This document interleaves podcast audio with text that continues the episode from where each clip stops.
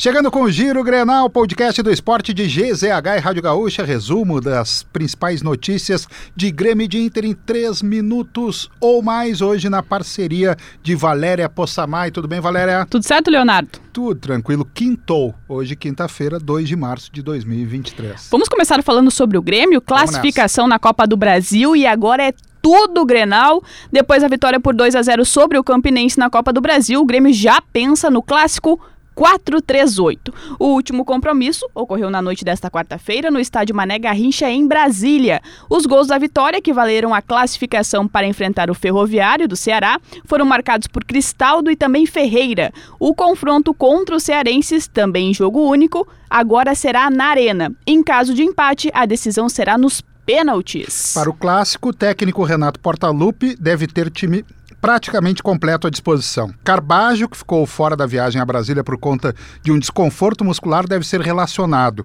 Fábio, recuperado de lesão, também fica à disposição.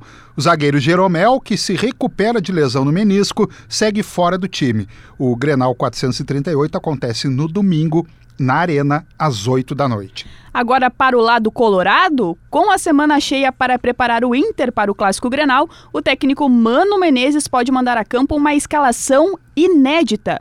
Luiz Adriano, que teve seu nome publicado no vídeo no início da semana, é o principal mistério do time. Mas, mesmo que Pedro Henrique comece como centroavante diante da má fase de alemão, o time deve ter mudanças na defesa.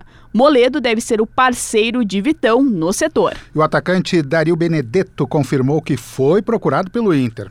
A declaração foi dada após o título da Supercopa da Argentina, conquistada pelo seu clube, Boca Juniors, em vitória por 3 a 0 sobre o Patronato, com três gols dele. No entanto, ele jogou um balde de água fria em quem esperava vê-lo com a camisa do Colorado. Benedetto diz que irá seguir no Boca.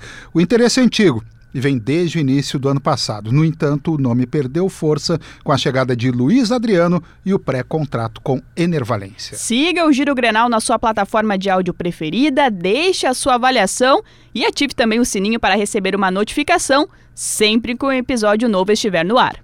Produção do Nicolas Lira, na técnica edição de áudio Pietro Pezzi. Fica a dica, né? Nos siga lá nas redes sociais, arroba esportes GZH. Ô Valéria, olha só, tem uma sugestão aqui, de, porque esse assunto do pós-crédito é sempre combinado, né? É. E aí o Nicolas Lira colocou aqui para falar de classificação a, do Atlético Mineiro na Libertadores. Ou não? Vou improvisar, que eu estava filosofando enquanto a gente lia aqui as notícias. Ah. Clássico Grenal 438. Por que, que a gente numera os clássicos? Boa Por pergunta. que, que a gente tem essa mania? A imprensa nacional fica, ah lá eles chamam o clássico pelo. Só que o torcedor não lembra do clássico assim.